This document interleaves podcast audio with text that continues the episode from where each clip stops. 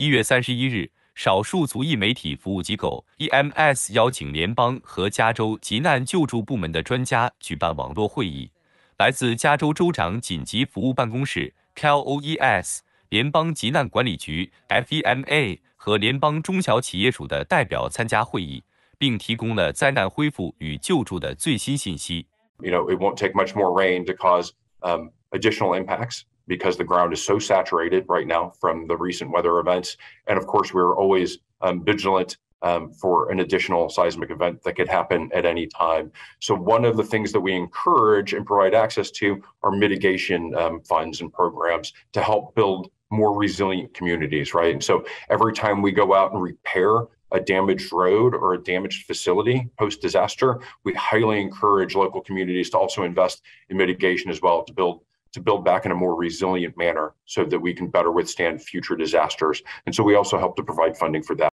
入冬以来，持续数周的冬季暴风雨造成加州各地多年来罕见的严重损失。加州及联邦政府为受灾小企业、农户和民众量身定做的灾难救助评估和帮助计划已经开始，符合资格的小企业、家庭和个人将可以得到帮助。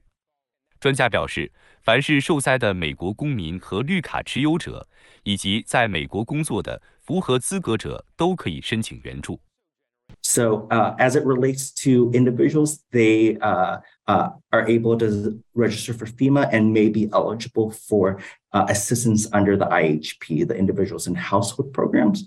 The two major subcomponents of the IHP includes housing assistance and other needs assistance. 会上，专家还表示，符合资格的申请者，联邦急难管理局有详细的针对个人的幸存者灾害援助系统，包括大众护理和应急服务、义工机构协调及社区服务计划，涵盖灾害管理以及危机咨询援助、灾害法律服务和灾害失业援助等。